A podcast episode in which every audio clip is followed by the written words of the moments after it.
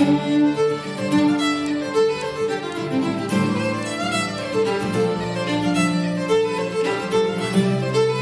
my first time in Luxembourg and uh, I really love it. I love the way it's very multicultural and you can speak lots of different languages and everyone understands. It's really amazing.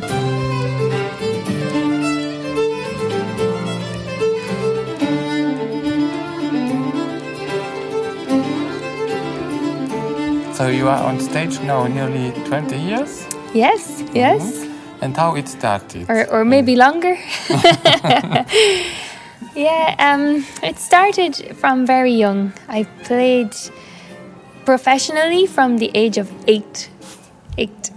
Um, so played on some recordings and concerts and uh, family events and lots of different things. And at the age of 13, I knew that I wanted to be a fiddle player as a profession, as my job.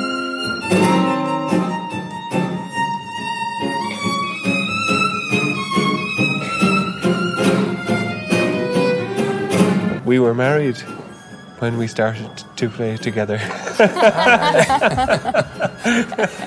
yes, most people think it is the other. Yes, yes, of course. But no, we didn't have time until we were living together, and then we had time.